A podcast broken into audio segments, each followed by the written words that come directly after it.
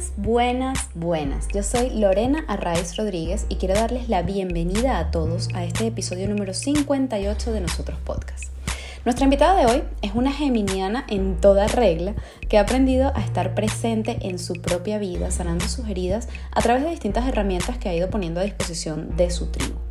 Estamos hablando de Luisana Campos. Ella es licenciada en Administración de Recursos Humanos, psicoterapeuta gestalt, coach profesional, especialista en PNL y psicología positiva y teacher training de yoga. Pero también ha aprendido a integrar en sus terapias muchas otras herramientas de desarrollo humano, como por ejemplo arte terapia, meditación o demás multiperiquitos, como ella los llama. En 2017, Luisana crea Camino y Acción un proyecto desde donde se generan espacios de contención, apoyo y acompañamiento para todas aquellas personas que tengan la valentía de agarrar sus miedos de la mano y comenzar a conocerse, iniciando así el camino hacia la sanación, el desarrollo y la evolución de su propio ser. Todo esto se dice muy fácil y la verdad es que es bien complejo, pero también es necesario y personas como Luisana lo hacen un poquito más llevadero. En la actualidad, Camino y Acción apoya a muchas personas en sus procesos de crecimiento y transformación personal, abordando temas de autoconocimiento, familia, pareja, crianza, emprendimiento, manejo del estrés, eh, migración, entre muchos otros, a través de lo que ella denomina terapia de bienestar. En lo particular, yo he comenzado hace muy poquito unas sesiones de arteterapia con Luisana que sinceramente ya me están haciendo varios clics y me están llevando a, no sé, desbloquear ese otro nivel de Mario Bros, como dicen por ahí, que yo siento que necesito para salvar a esa princesa que tengo dentro del dragón que también tengo dentro.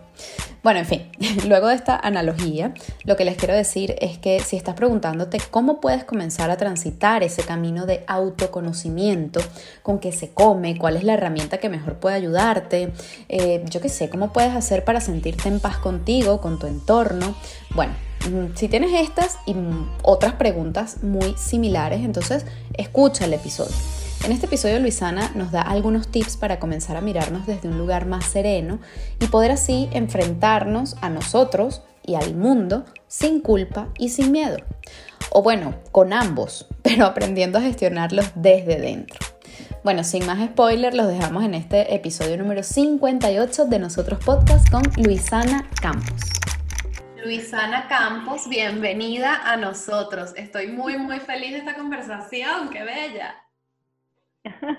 Gracias a ti, Milore, de verdad por esta invitación. Bueno, yo más feliz todavía de poder conversar contigo en tu espacio y conocer a tu comunidad, tu familia. Eh, y como siempre he dicho en estas situaciones, ahora somos más bienvenidos en la casa del otro, entonces vamos expandiéndonos. Ah, sí, qué bonito. Estamos más lejos físicamente, pero más cerca eh, por estos medios que me encantan. Tal cual, das la oportunidad de, estar ahí, ¿no? O sea, al final, bueno, decíamos antes de empezar hace unos segundos del error a la serendipia, igual este, esto, ya vamos a hablar de eso, pero igual esto de, bueno, no, no, no, es, no ha sido explícitamente un error, pero bueno, esta situación que nos ha llevado a, a, encontrarnos desde otros lugares, yo creo que ha sido maravilloso, pues así que nada, encantadísima de que estés aquí. Luisa, nosotros... No, imagínate.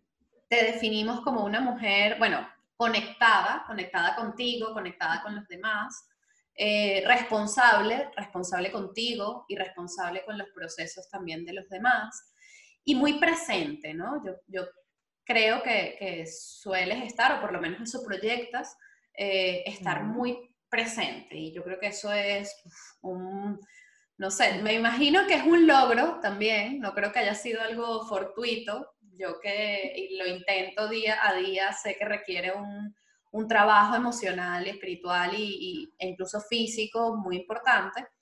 Eh, así que bueno, creo que es, bueno eh, que, que, lo destaquemos. Pero así te definimos nosotros. ¿Cómo te defines tú? Qué bella. Qué bella es verme a través de los ojos de ustedes.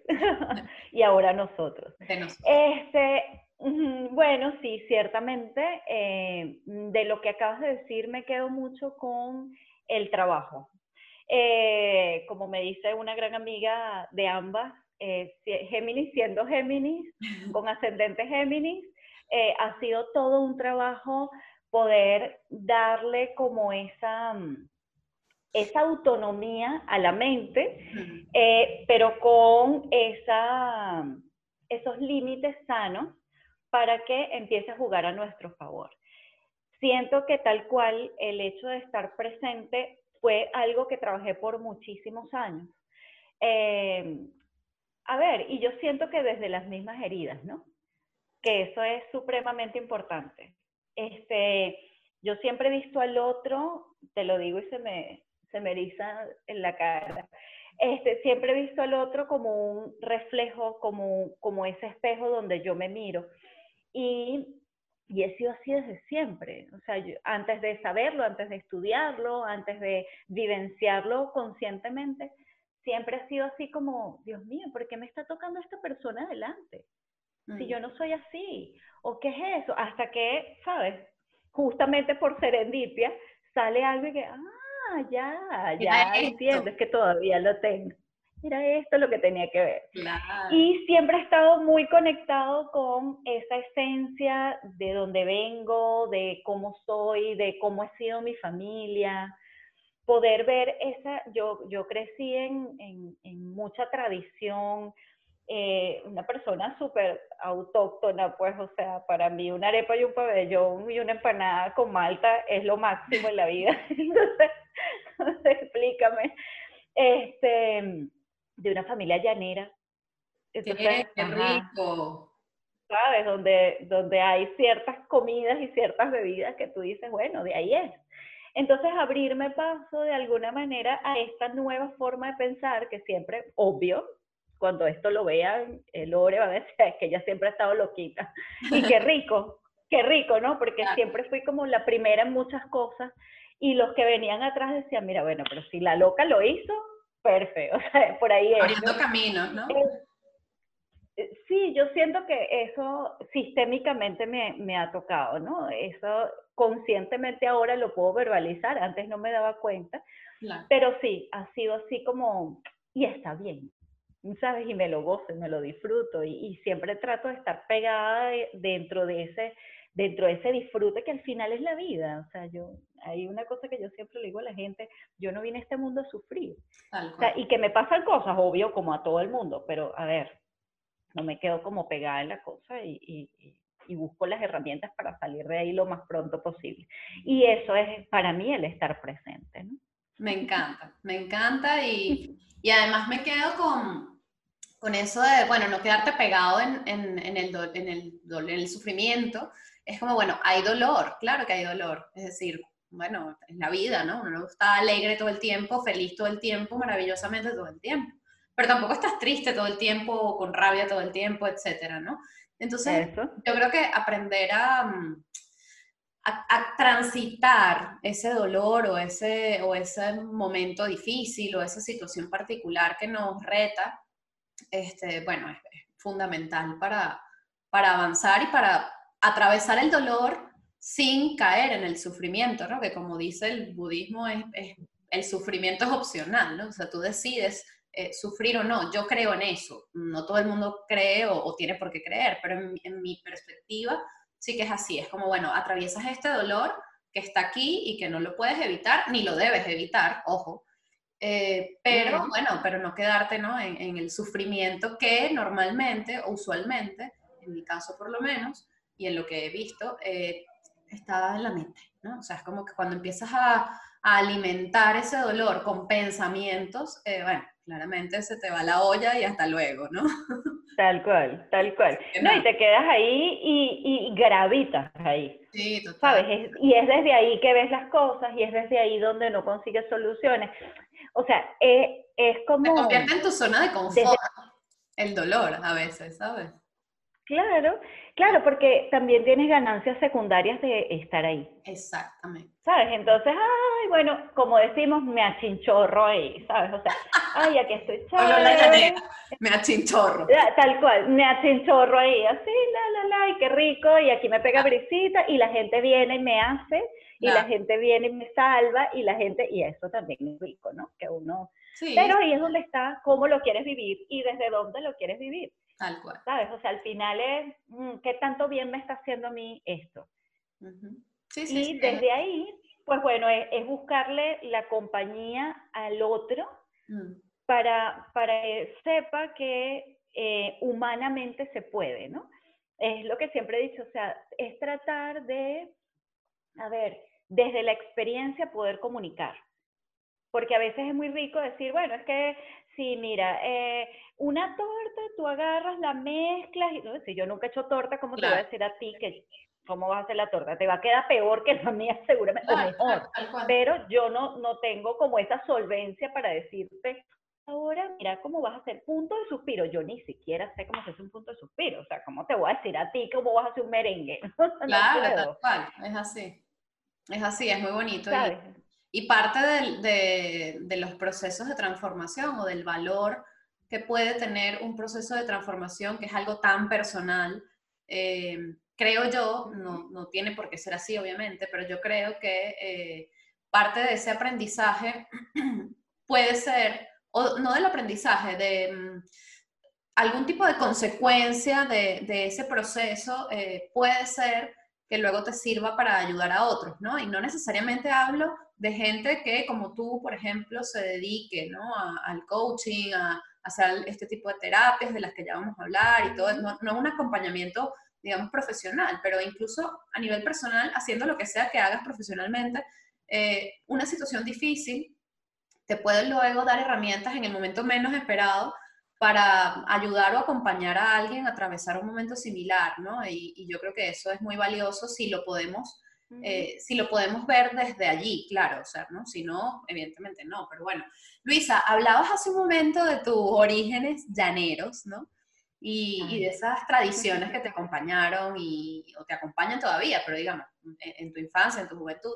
Y yo quisiera que nos contaras un poco sobre eso, o sea, sobre esa Luisa pequeña, niña, eh, qué cosas viviste eh, en ese llano o en esa tradición llanera este, que te hayan marcado, que te hayan dejado una huella que todavía esté viva, y qué cosas em, hacías o te gustaba hacer de niña que, que siguen hoy presentes en la Luisana que tenemos aquí delante. Mira, toda yo. Qué bello. A ver, sí, mira, eh, obviamente debo eh, decir que realmente yo soy caraqueña, ¿ok? O sea, mi mamá es llanera, mi mamá es de un pueblito de Guárico, literal, eh, que se llama Las Mercedes del Llano, o sea, este es el mapa, estas son las Mercedes del Llano, o sea, es una cosa así, muy chiquitita en el medio de la nada, pero está en Guárico, y de hecho Guárico, yo cuando lo supe fue así como, ¡ah! qué rico, porque Guárico es el corazón de Venezuela. De hecho, le dices el corazón porque es un corazón, o sea, teóricamente. Y yo decía, Dios mío, qué rico, qué rico soy del corazón de Venezuela, ¿sabes? Qué ¿Y qué pasaba? Mi mamá yo tengo ya en 18 días cumplo 44 años. Hace 44 años, por supuesto, eh, el hecho de ser, eh, de, no tener una familia, papá, mamá, era como muy común, ¿no? Y papá y mamá se separan a los 6 años, más o menos, eh, llevo con 6 años, y mi mamá empieza todo el trajín de 6 años estás entrando a primaria. Entonces empieza el trajín de tengo que trabajar, no sé qué, la, la, la, ajá, y ahora quién la cuida. Y migratoriamente me mandaba para San Juan de los Morros, que es la capital de Guárico. Y ahí vivían mis tíos, sus hermanos. Entonces, básicamente, cuánta vacación, cuánto puente, cuánta cosa había donde mi mamá tenía que trabajar, pues me llevaba para San Juan de los Morros y yo feliz pero feliz, no sabes la felicidad. Semanas Santas, carnavales, de, todo. Qué rico. Y claro, ¿qué pasaba? Mi tío tiene, eh, tenía, eh, ellos son cuatro hermanos y era de esos tíos de estilo papá, como se estilaba antes, de el mayor, pues bueno, es el papá nuevo de toda la familia. Okay. Entonces, claro, empezó a ser el papá de todos sus hermanos, el papá de todos sus sobrinos, el papá de todos nosotros, y era mi papá de referencia. Claro. De hecho, todavía es mi papá de referencia y ahora me cuida desde otro, desde otro lado donde lo siento más cerca, este, pero es mi papá. ¿Sabes? Entonces, él era el típico llanero con su sombrero, pelo guama, sus joropos, sus botas, su cosa, o sea, feliz. Y yo era su catira, porque además toda mi familia es, eh, eh, es morena, ¿sabes? Mi mamá es morena, con unos cabellos lisos, estilo indio, espectaculares. Ah, no, bueno, ajá, salí yo así, chicha, eh, pero pues, ajá, y blanca porque mi papá es andino. Entonces, esa mezcla de Niño Jesús y la Virgen fuera andina, de los llanos, pero al contrario, ¡Qué salí fuerte! Eres la niña Jesús. ¿Viste? Entonces, claro, todo ese cuento era que era, mm, debo decirlo públicamente, era la consentida de mi tío, no me interesa. Entonces, era, llévame a pasear y mi tío se dividía por, dale, está bien, vamos. Este, tío, quiero pancito dulce con café, con leche, y ay, vamos a preparar cafecito con leche cuando él no, a él había que servirle todo porque además, a ver, una, una familia muy, a ver, como bastante machista si se quiere, ¿no? Porque era, llegó tu tío, todo el mundo se calla, vamos, no sé qué, y yo era la que me le sentaba en las piernas y les orugaba la comida, y ven acá, vamos a elegir, y mi tío sí, y mi tía hay que... Y la que hacía lo que le daba la gana con él. Pero literal. Y claro, cuando tú me preguntas que cómo era esa Luisana niña, mira, yo me acuerdo que mi mamá siempre me tuvo como una muñeca, o sea, a mí me ponían china porque, ajá, estos cabellos, y que no, va a andar, no vas a andar como una loca, de hecho yo lo pongo en mi página, lo del cabello siempre ha sido comiquísimo, entonces me hacían unas colas así, y yo me acuerdo que mi mamá montándose en el carro yéndose, y yo arrancándome las colas, Lore, quitándome las medias panties, tumbando por allá los zapatos de patente, y corre para el patio. ¿Qué tal? Mira, Luisana montada en matas de mango, de ciruela, de mamón, de lo que fuera. Esa fue mi niñez. O sea, mi niñez transcurrió montada en matas, este, dándole comida a los pollitos, este, dame acá yo lo hago, riego las matas, o sea, siempre fue como muy, muy natural. Yo siento que la divinidad me dio la oportunidad desde muy niñita de estar conectada con esa madre naturaleza y decir, de aquí vienes. O sea, a mí el, el olor a tierra mojada es una cosa que me lleva rápidamente a, mi niñez, a mi infancia. En Semana Santa nos íbamos y en carnavales, en vacaciones, nos íbamos a la casa de mi abuela, que era en las Mercedes Llano, mismo cuento. Cuando habían fiestas patronales, mismo cuento, a montada en un caballo con uno de los tíos, porque además eran tres hermanos, o sea, yo recuerdo esos bochinches en ese patio inmenso de la casa de mi abuela, rodeados de tíos, primos, gente, navidades, música, joropo, esa soy yo. O sea, y eso es lo que les muestro a mis hijos, ¿sabes? Esa, eso escucha, escucha qué rico, y le digo, eso es un bordoneo, eso es un pasaje, eso es un pajarillo, eso es un corrido, ¿sabes? Y ellos que, ok, ok, y se los ponía en el carro, porque yo les decía, eh, de ahí venimos. Qué rico. ¿Sabes? O sea, y eso, o sea, si te puedo simplificar todo eso, es eso, o sea, es el olor a arepita recién hecha, con café recién colado en manga, parándote tempranito con unas vaquitas, porque hasta eso. Mi mamá decía, tú vas a tomarte esa leche, porque claro, ella decía, le va a pasar algo. ¿Cómo? Tú? Y yo así, mi tío, claro, esa no le pasa nada. Y yo comí literal en una totumita, así que, mamá, pero está buenísimo. Y mi mamá, que, ok, está bien, tómatela. Así, recién así ordeñada, o sea, una cosa así que así crecí. ¿Sabes? Yo llegaba a Caracas otra vez con morados, picadas de boquitos, todavía barro en la cabeza, porque además me, me metía en cuanto charco había. O sea, así nací, así crecí y, yo siento que eso a mí me da como esa, a ver, como esa fuerza que te da el ser venezolano. Yo escucho un joropo y ya yo me traslado, yo no lo agarro desde el sufrimiento de, ay, un joropo, no, digo, ay, qué rico que lo pude vivir. Claro. Qué rico. Y, y, mis primos, hay uno que es maraquero, mis tíos tocaban cuatro y yo, bueno, ajá, yo no importa, yo toco nada más con Padre Pancho y no me importa, pero qué rico, ¿no?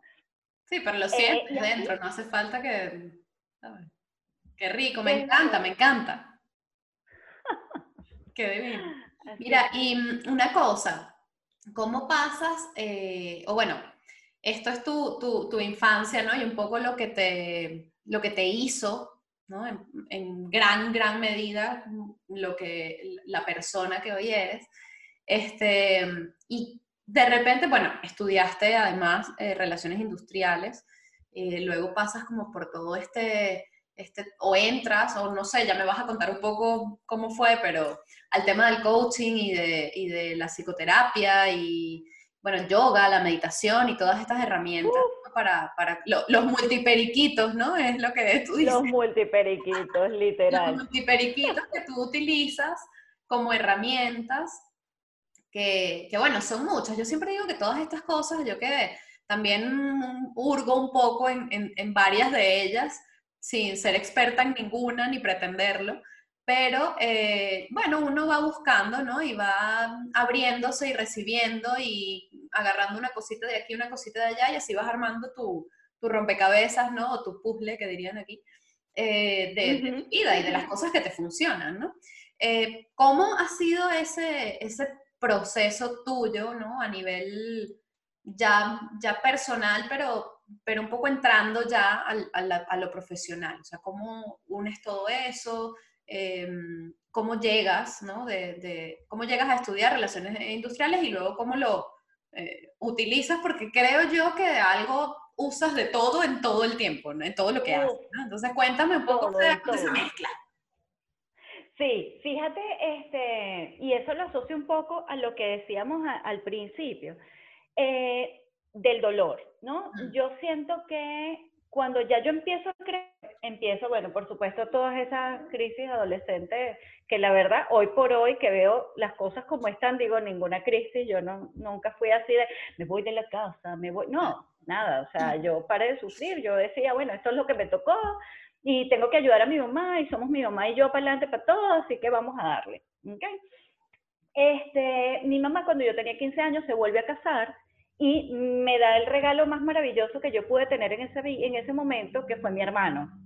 Entonces, tengo un hermano que le llevo 15 años y era, y fue así como que, mira, te regalo un bebé nuevo, de paquete, toma.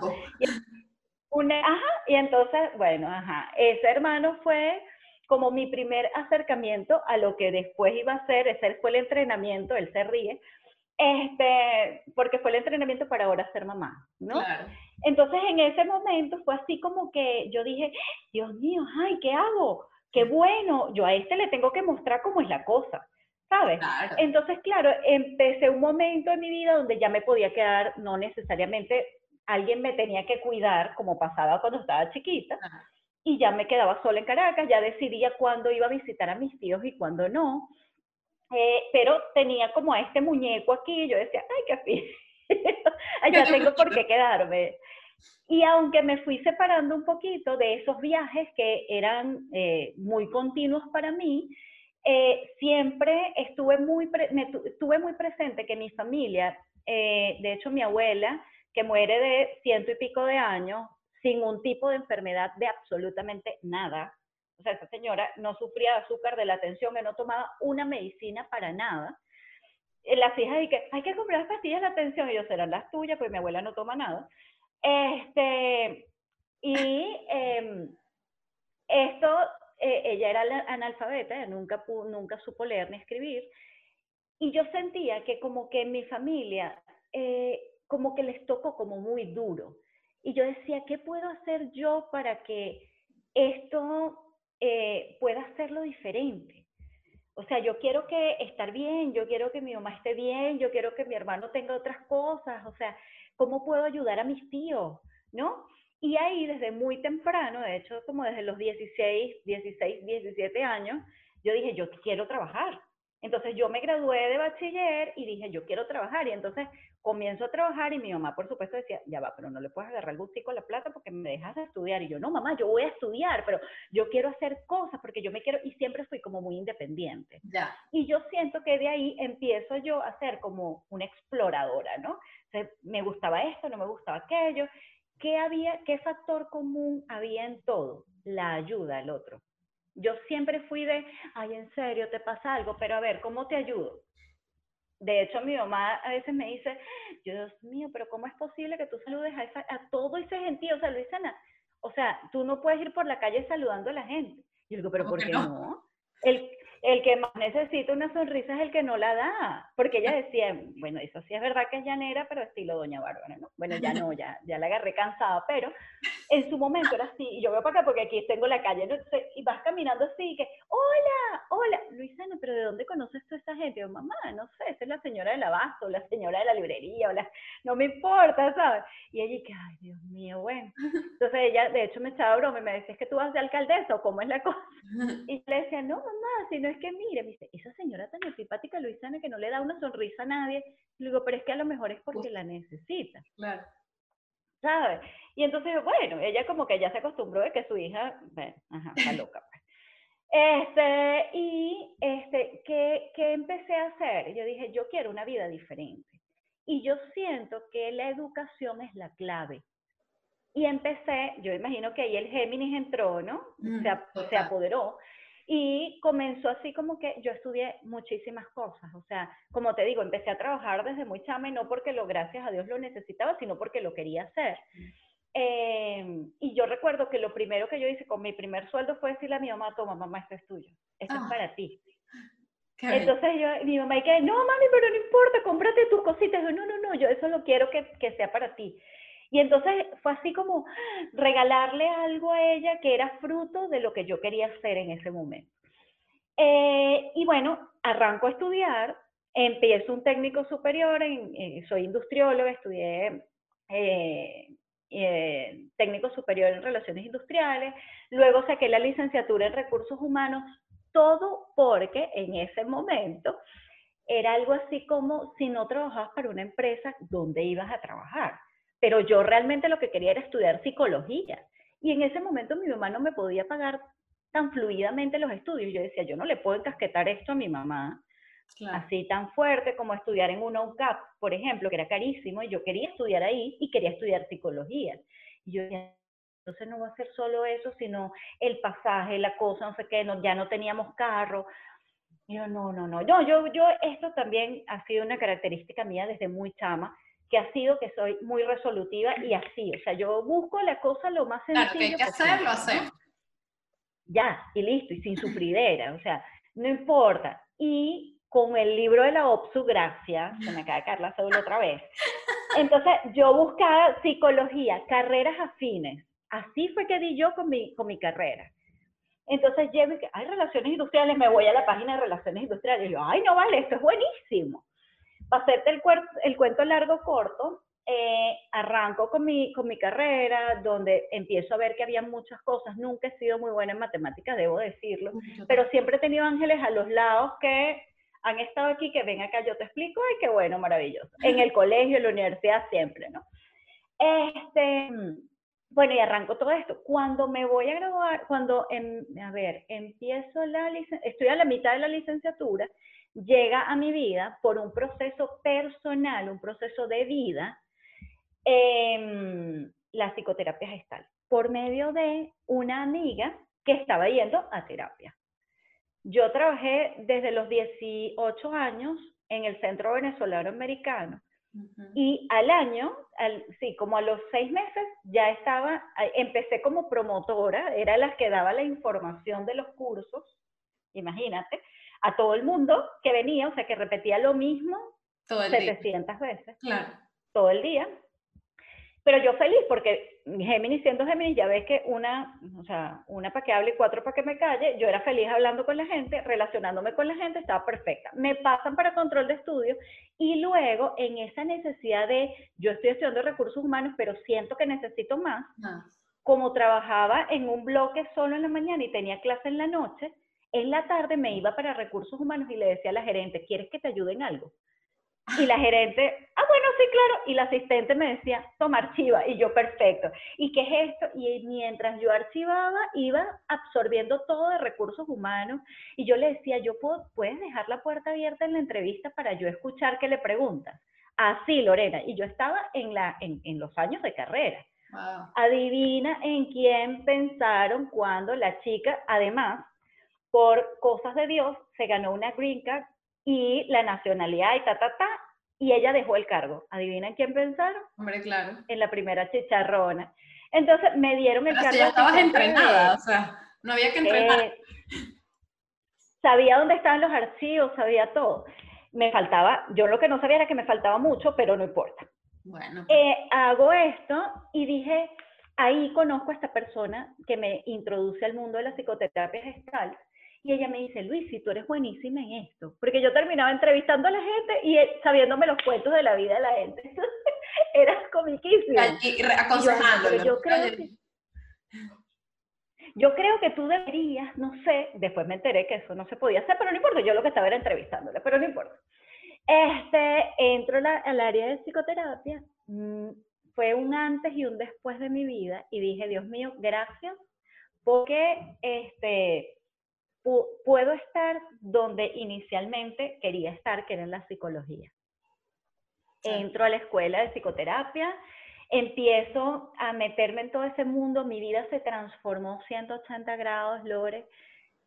Empecé a trabajar sistémico, empecé a entender qué era lo que pasaba con mi familia, empiezo a entender el para qué, no el por qué, sino el para qué de todo lo que yo había vivido empiezo a formarme que si en niño interior, que si en constelaciones familiares, empiezo a formarme, bueno, en todo lo que esas personas con sus cosas, este, sus procesos personales me fueron enseñando, unas excelentes maestras que yo siempre digo que además de ser excelentes terapeutas eran unas brujas con todo y ropa, porque eran así las que veían, te veían y decían, mmm, esta viene con este proceso. Y yo que, ¡ay, pero eso también me lo vas a dar en algún semestre! Esto yo no voy a aprender. pero no importa. Esto yo lo sí. Entonces, eh, fue riquísimo porque de hecho, después avanzado, ahí conozco a mi esposo.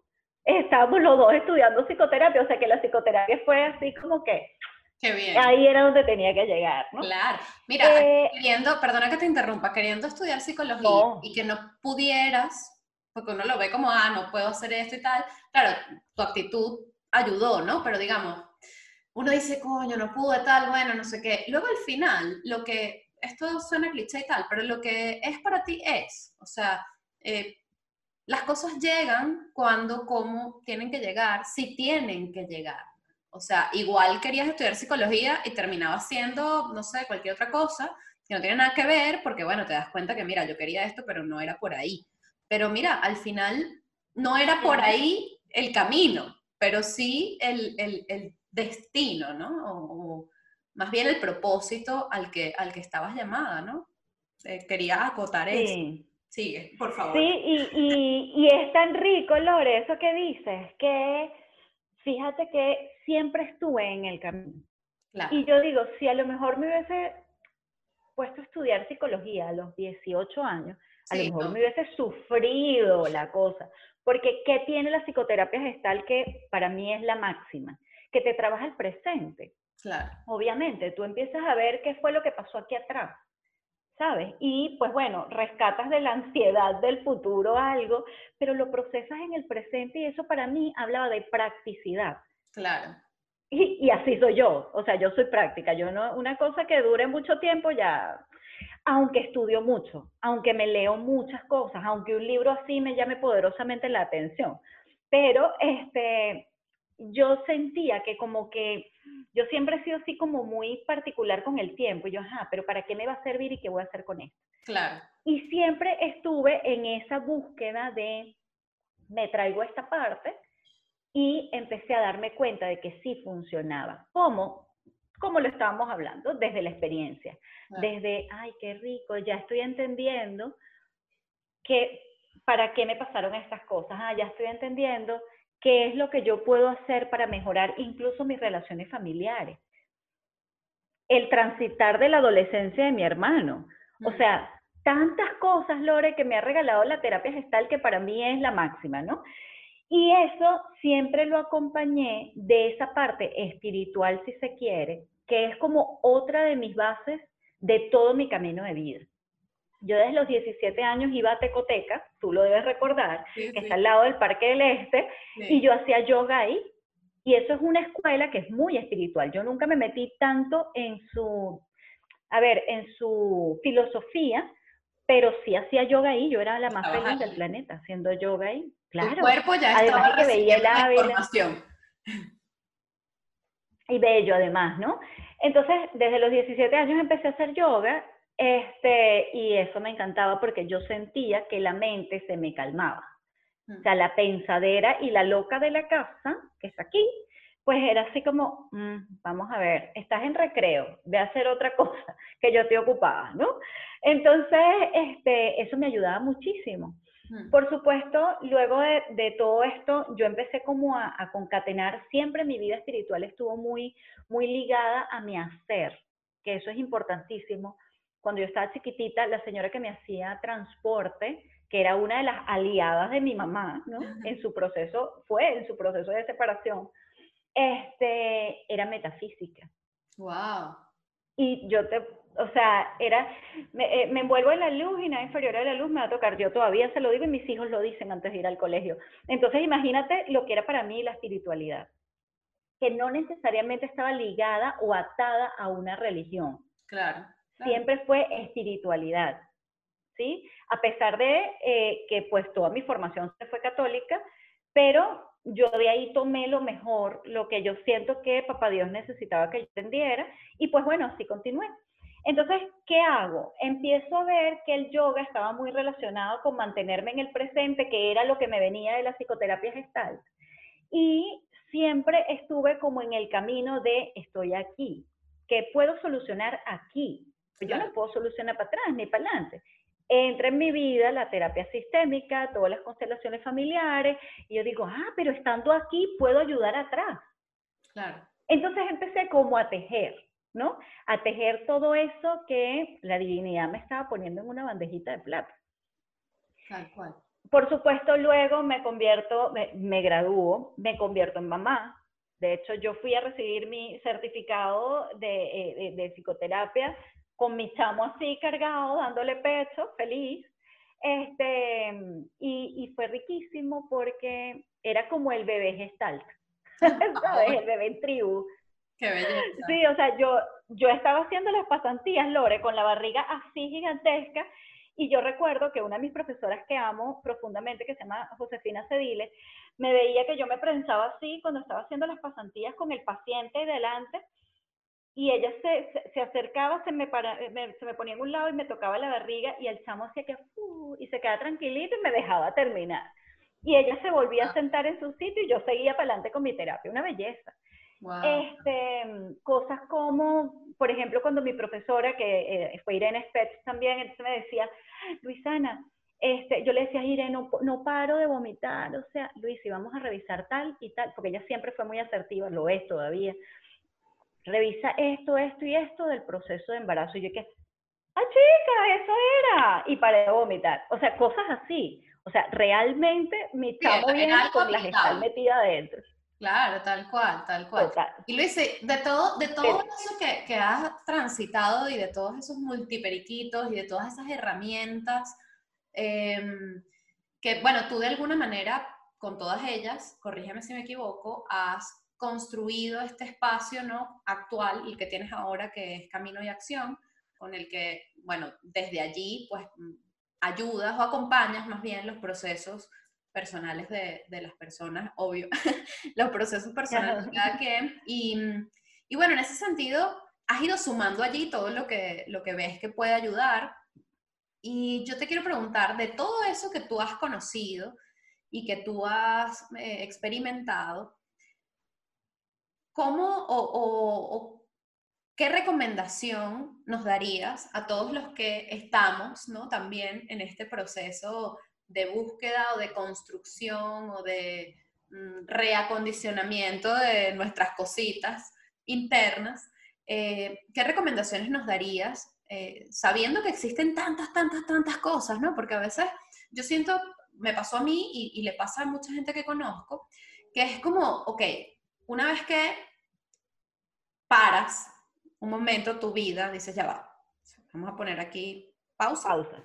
Un segundo, que la vida no se puede pausar, pero digamos, vamos a eh, entrar en mí y decir qué está pasando aquí y cómo podemos entonces atajar todo esto.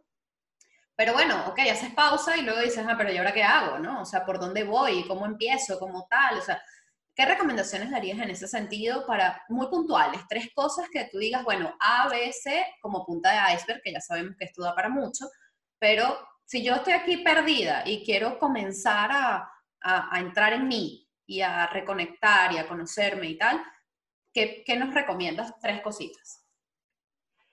Mira, lo primero es hacer esa pausa, hmm. porque si no la haces, no vas a lograr ver o no vas a lograr identificar eso que realmente te está haciendo ruido, ¿sí?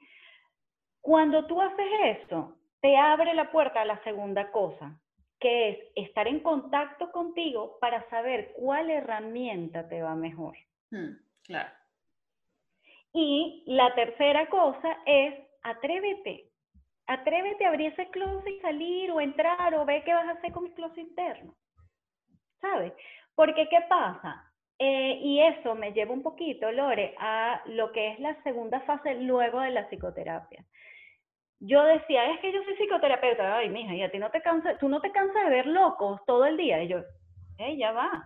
Yo tuve 20 años de mi vida en la corporativa, o sea, yo fui gerente de recursos humanos por mucho tiempo, la divinidad también me dio esa dicha de poder estar en el mundo corporativo, mm. que como tú decías al principio, todo fue como ese puente a lo que en este momento estoy haciendo. Porque ese proceso corporativo me ayudó a mí a tener orden, a tener disciplina, a crear planificación, o sea, planificar. Y todo eso me llevó a mí en este momento a, hacer, a llevar una agenda, Lore, porque explícame, ¿sabes? O sea, entonces todo ese mundo corporativo me dio a mí y, e incluso el poder tratar a nivel de valores, a poder trabajar a niveles. Y yo, siendo de recursos humanos, siendo gerente de recursos humanos, yo podía tratar en bienestar y armonía a la persona que eh, llevaba la parte eh, técnica de una empresa, a eh, las personas que llevaban las partes de limpieza de una empresa a gerentes, asistentes, a directores, a dueños de empresas. Y el manejo era exactamente lo mismo. Claro, claro. ¿Por qué? Porque delante de mí había una persona. Claro, eso te iba a decir, es que al final todo, eso, todo está ahí. Es que yo creo, mira, yo estoy convencida, Luisana, que en serio, si, si todos fuésemos capaces de reconocer que a veces nos cuesta por muchas razones, no, no es, esto no lo, no lo digo desde el juicio, para nada, pero a veces nos cuesta reconocer que quien tenemos delante es otro ser humano igual que uno. Es decir, tú tienes tus miedos y, tus y tus cositas y tus pericuetos y tus dudas y tus miedos y tus dolores y tus alegrías, pero es que es otra persona que tienes delante también.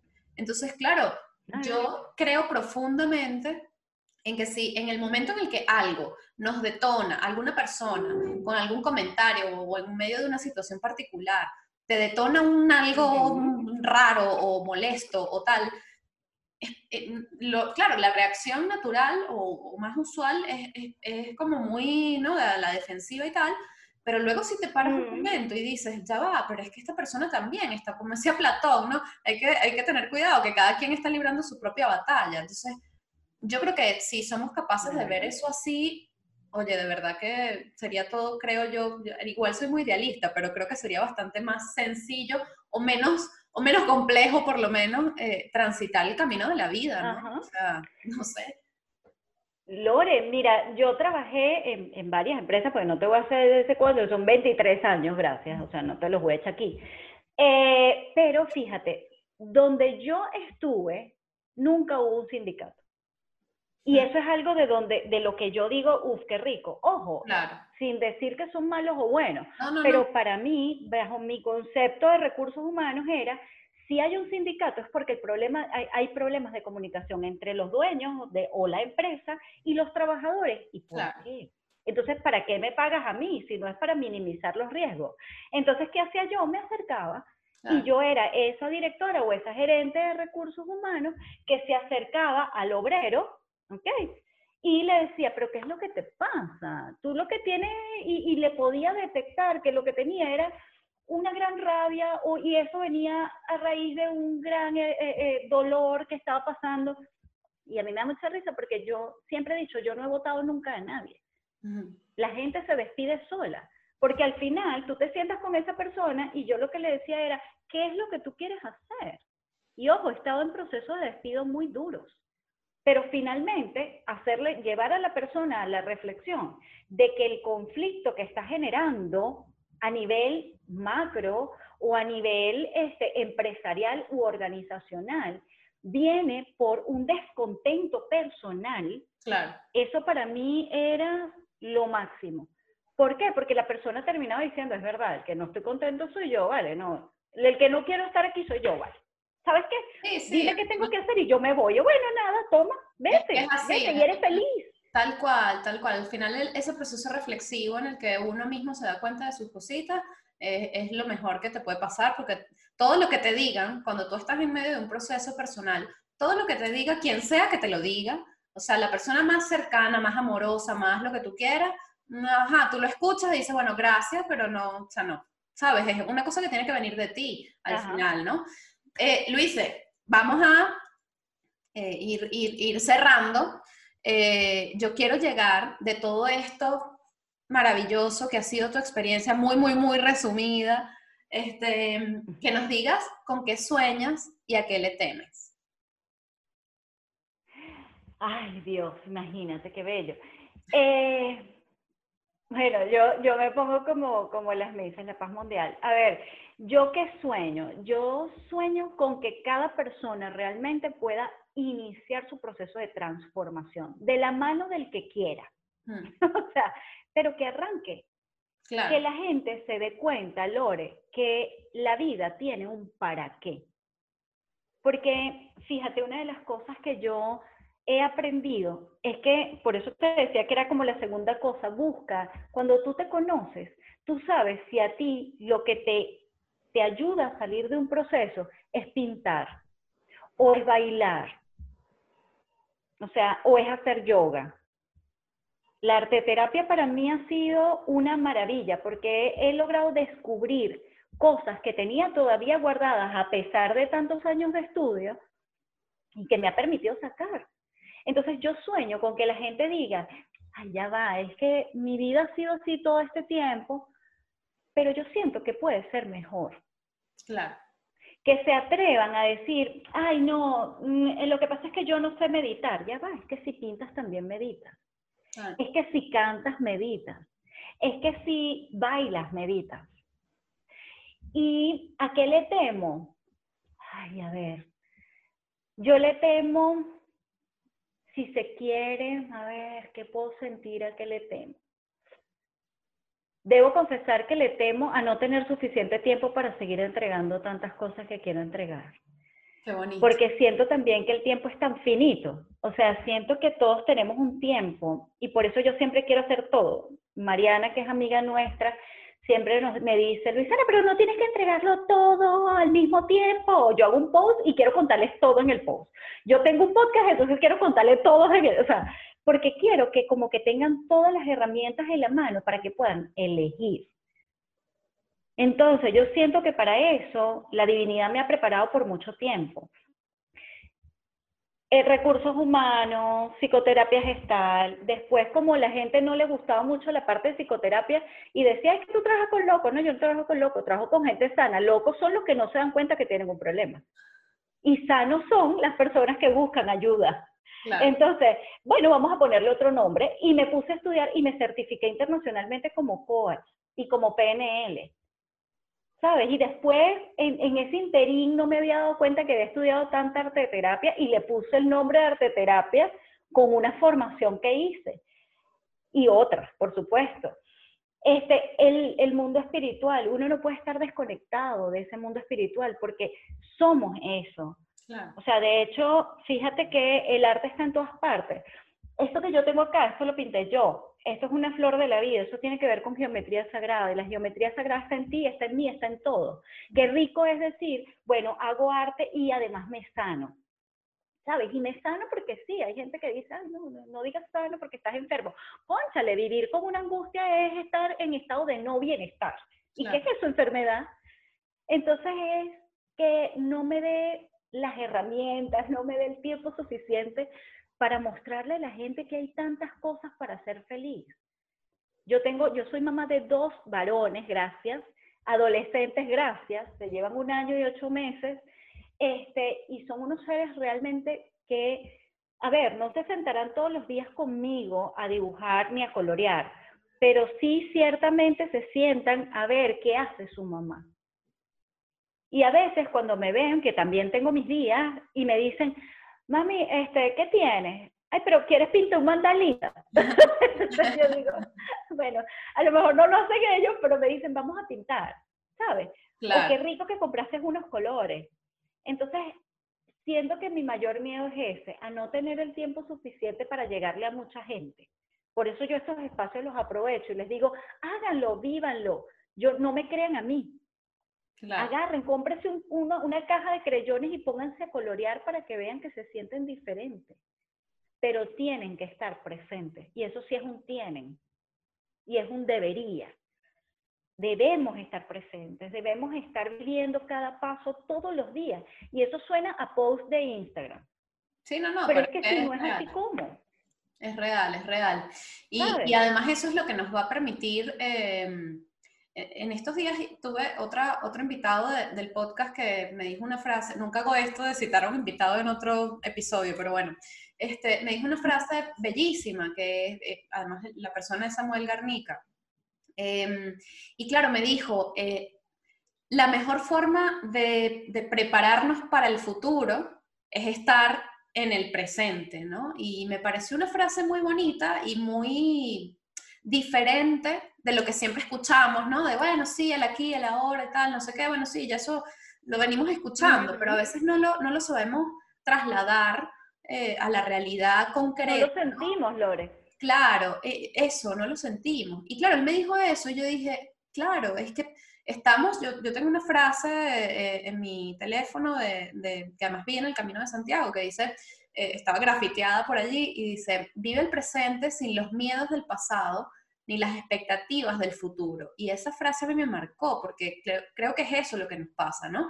Y por eso esta otra frase de Samuel también me gusta y por eso la uno a lo que tú nos estás diciendo. Porque la mejor forma de, poder avanzar es estar aquí. O sea, ahorita mismo, lo que estoy haciendo ahora mismo, eh, solamente lo voy a hacer ahora mismo, ¿no? O sea, es como que ya está, se y son las bases para después, Lore. Claro, pero, pero este momento solo este, ¿no? O sea, entonces es como que, bueno, aprovechalo, disfrútalo, vívelo, siéntelo, y luego entonces lo que vas a ver a futuro, producto de esto, va a ser más real, va a ser más honesto, va a ser más auténtico y va a ser mucho más gratificante también, ¿no?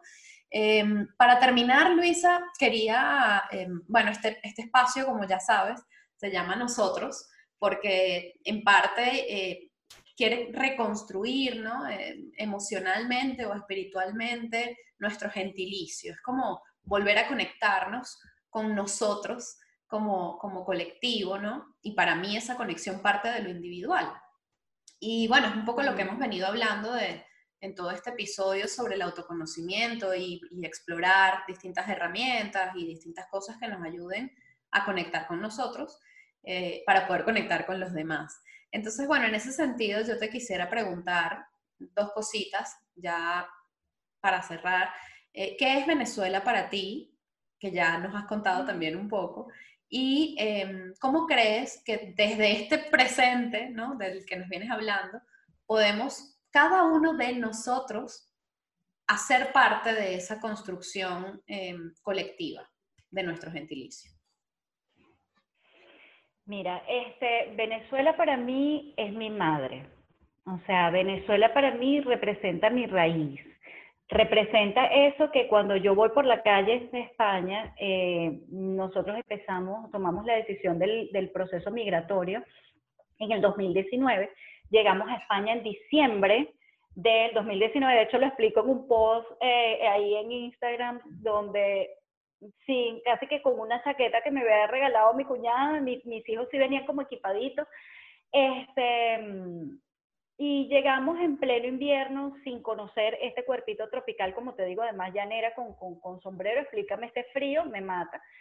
Este, y para mí Venezuela, yo lo primero que sentí fue, si yo me voy a ir de aquí físicamente, yo tengo que decirle a mi madre que es Venezuela, que solamente, o sea, que me dé su bendición para poder ir físicamente a otro lado y seguirla dejando en alto. Porque esa Luisana que sembró Venezuela, que crió Venezuela, es la misma Luisana que está aquí en España. Y que cada vez cuando se veía la sonrisa, ahora les doy sonrisas desde los ojos a la gente, pero estaba aquí y la gente aquí a veces tiende a ser muy seria, muy, muy seca. Y yo, hola, buenos días. Y a mí me da mucha risa porque ya yo paso por la calle y la gente me devuelve el buenos días. Porque aquí no se dice buenos días, se dice hola. Hola. Entonces yo entro a un sitio y me dicen, hola, buenos días, qué rico. O hola, buenas tardes. Y yo dije, esto es. Y para mí Venezuela es mi madre y me entregó amorosamente a otra tierra que seguramente hay algún ancestro por allá trasote cuidándome, que no lo dudo, porque siempre siento que estoy sostenida. Yo, mi familia y yo estamos sostenidas por algo superior, por eso sé que no voy a caer. Entonces, eh, te entrego a esta madre de adopción para que sigas dejando huella. O sea, para que sigas mostrándole a la gente que sí es Venezuela. Porque ese gentilicio, esa, sabes que la gente dice, es que nosotros somos muy alegres, pero entonces eso, ese gentilicio, a ver, y ese ser venezolano en ecuanimidad. Claro. Porque no es, ah, unos gritos, una rumba, una cosa, una caña. No, no, no, ya va. Venezuela es Venezuela es amor, Venezuela es cultura, Venezuela es educación, por lo menos mi Venezuela, la que me enseñaron mis tíos desde sus bases, que ya les conté que no eran muchas, pero lo que sí era que teníamos unos valores familiares tan fuertes y tan sólidos que son los que ahora yo muestro en este país. Es así. Y es como, estos somos, y este tricolor está aquí, y, y, y, lo muestro, y me preguntan, hey, mira, políticamente, yo, mira, políticamente no sé porque no me gusta ver muchas noticias, pero sí te puedo decir que tuvieras el Ávila lo que a mí me hace sentir, o sea, ya, y le cambio la perspectiva a la gente de lo que en este momento únicamente se ve. Entonces es como vamos a refrescar eso tan bonito.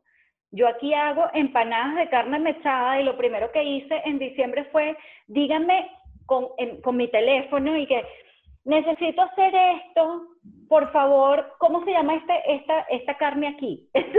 la señora de la carnicería, por supuesto, eso se llama vacío. Ah, bueno, perfecto, quiero un kilo de ese de vacío porque, y después le llevé unas empanaditas de carne mechada para que las probara. Eso es Venezuela. Venezuela es compartir.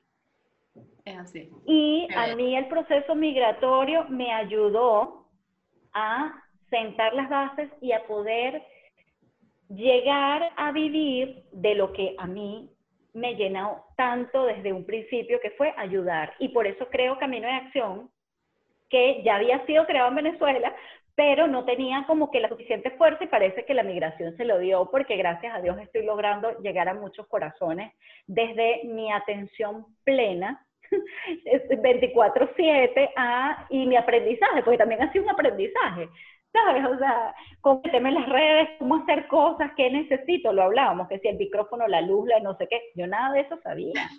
En mi mundo corporativo necesitaba ver una, una computadora y, un escritorio y ya, y mi voz. Pero una muy buena amiga que amo profundamente, que ya es casi que una hermana, me dijo, mira Luis, si no te angusties por no tener oficina tu oficina está donde esté tu corazón, una conexión a internet y tu computadora. Por eso le agradezco tanto a Mari que, que, me dijo esas palabras en el momento que más lo necesitaba. Es así. No recuerdo la otra pregunta. ¿Qué podemos hacer, qué podemos hacer desde donde esté cada quien, desde su presente, por reconstruir un poco ese, ese gentilicio desde el punto de vista emocional? Pues, ¿no? O sea, conectarnos de nuevo. Mira, desde el punto Sí, para reconectar yo siento que debemos dejar de juzgar, Lore. Eso para mí es básico. Porque a veces nosotros por también todo lo que nos ha tocado vivir, porque si bien es cierto que nosotros decimos el venezolano es muy resiliente, el venezolano tiene muy buen sentido del humor, pero el venezolano también juzga mucho, mm. juzga apariencia, juzga si tienes o no tienes el mejor zapato, si tienes o no tienes el mejor teléfono, si tienes o no tienes los mejores medios. ¿Sí? O sea, no, vamos a dejar de juzgar. Entonces los que están afuera juzgan a los que se quedan. Los que se quedan ahora juzgan a los que se fueron, Porque, pues bueno, ajá, no luchaste por tu país, yo estoy luchando por mi país. De hecho, yo no lucho por mi país, yo trabajo por mi país. Claro. Porque cada vez que una persona española me dice, ¿qué es eso de la arte terapia? ¿Cómo me puedes ayudar? Y yo puedo ayudarle, dicen, una psicoterapeuta venezolana me ayudó. Mira, o sea, a mí no me importa que me digan, es que la venezolana, ¿te acuerdas? La que vive, bueno, ella es venezolana y ella, mira, tú has visto, o sea, eso para mí es fantástico, fantástico, que no es que, mira, la venezolana escandalosa esa que sabe, se la pasa poniendo, no, no, no, ya no, es que bueno desde ahí, pero todo yo siento que viene y parte desde el juicio. Vamos a dejar de pelearnos donde quiera que estamos. Si estamos todos, hay un montoncito de venezolanos en España, que sea desde la ayuda, que sea desde esa similitud de herida. ¿Cómo te ayudo a que tú seas mejor? ¿Cómo te ayudo desde lo que yo conozco para que tú también puedas vivir en bienestar? No es como, cómo te ayudo para ver qué provecho saco, para ver de dónde me aprovecho y de qué hago. No, no, no, no. Y ojo, nuevamente, desde el no juicio. Sí, sí, sí. Qué rico es poder voltear y decir, mira, cuando yo escucho un chévere en la calle, yo que, ay, qué rico. y que ya sé de dónde vienes, ¿sabes? O cuando escuchas el acento, o cuando dices buenos días, este, yo estoy en un pueblo que es bastante pequeño, pero hay venezolanos aquí. Cuando yo escucho que alguien dice buenos días, y yo, mmm, este no es de aquí. Entonces, ¿sabes? E-, es rico y es más rico poder confiar. Es así. Entonces es, vamos a transformar esa herida en algo productivo, vamos a salir de la victimización, mm. vamos a, quitarnos esa, ese velo de, es que yo, pobrecito, este, mira todo lo que me tocó vivir. Sí, ajá, ajá, pero reconstrúyete. Claro. Busca ayuda. Elige la herramienta, la que tú quieras. ¿Ya? ¿Qué tanto? Y ya la vida me ha demostrado que se puede generar tribu desde personas sanas, pero tienen que ser personas sanas, personas que elijan vivir desde el bienestar. Sí, que no significa... resumir eso es... Perdón, lo que decías hace un rato, que, que, personas sanas no significa que no tengas problemas o que no tengas preocupaciones o que no tengas dolores o que no tengas no sé qué, ¿no? Sino significa que seamos capaces... Yo los tengo. Bueno, obvio, todos los tenemos. Significa ser capaces para mí de em, transitarlos, todos esos problemas, preocupaciones, dudas, dolores, miedos, etcétera, eh, desde una conciencia que nos permita ser empáticos y compasivos con nosotros y con los demás, ¿no? Yo creo que eso eh, sería... que cada quien viva su vida, Lore. Claro, tal cual. Sabes, vive tu proceso de la mejor manera, vive tu proceso desde ti. O sea, que toma, o sea, yo siento que cada venezolano, y yo misma como venezolana, ¿qué me ha, me ha ayudado a ver a, mí todo este proceso? Yo también viví las guarimbas, a mí también me rayonearon los carros, a mí me cayeron potes de pintura, yo también vi gente amada o gente que no conocía cayendo al lado mío en, en manifestaciones. Yo también hice cola, o sea, a ver, y no es que ahora yo esté en un, un lugar privilegiado, sino los, yo elegí. Y por eso no puedo hacer juicios de valor a los que se quedan. Y tampoco hago juicios de valor a los que se van. Sí, sí, sí, ese no es. Porque siempre el venezolano que está, tú, tú tienes tu corazón allá, te quede o no te quede familia allá. Y te duele, a mí también. Y que yo quiero que mi familia esté conmigo, pero es para seguir haciendo eso que mis, abuelos, mis tíos me enseñaron, eso, eso de crecer con la familia, eso es lo que yo quiero. Y en este momento, lamentablemente, las condiciones físicas no están dadas allá. Entonces yo sigo haciendo mi país donde quiera que voy, porque yo soy Venezuela, porque yo lo represento. Y si me llegan a dar otra nacionalidad, pues bueno, bienvenida sea, pero mi corazón siempre va a ser del corazón de Venezuela porque ese mapita siempre está ahí. Sí, sí, sí. Y es eso, es reconciliarnos. Y no te puedes reconciliar con otros si no estás reconciliado contigo. Es así de sencillo. Me quedo no puedes encarnar un verbo que tú no Canta. No te puedes reconciliar si no te has reconciliado contigo mismo. qué bonito. Vamos a reconciliarnos entonces todos como venezolanos. Gracias, Luisana. Y ojo, suena cliché, pero es así.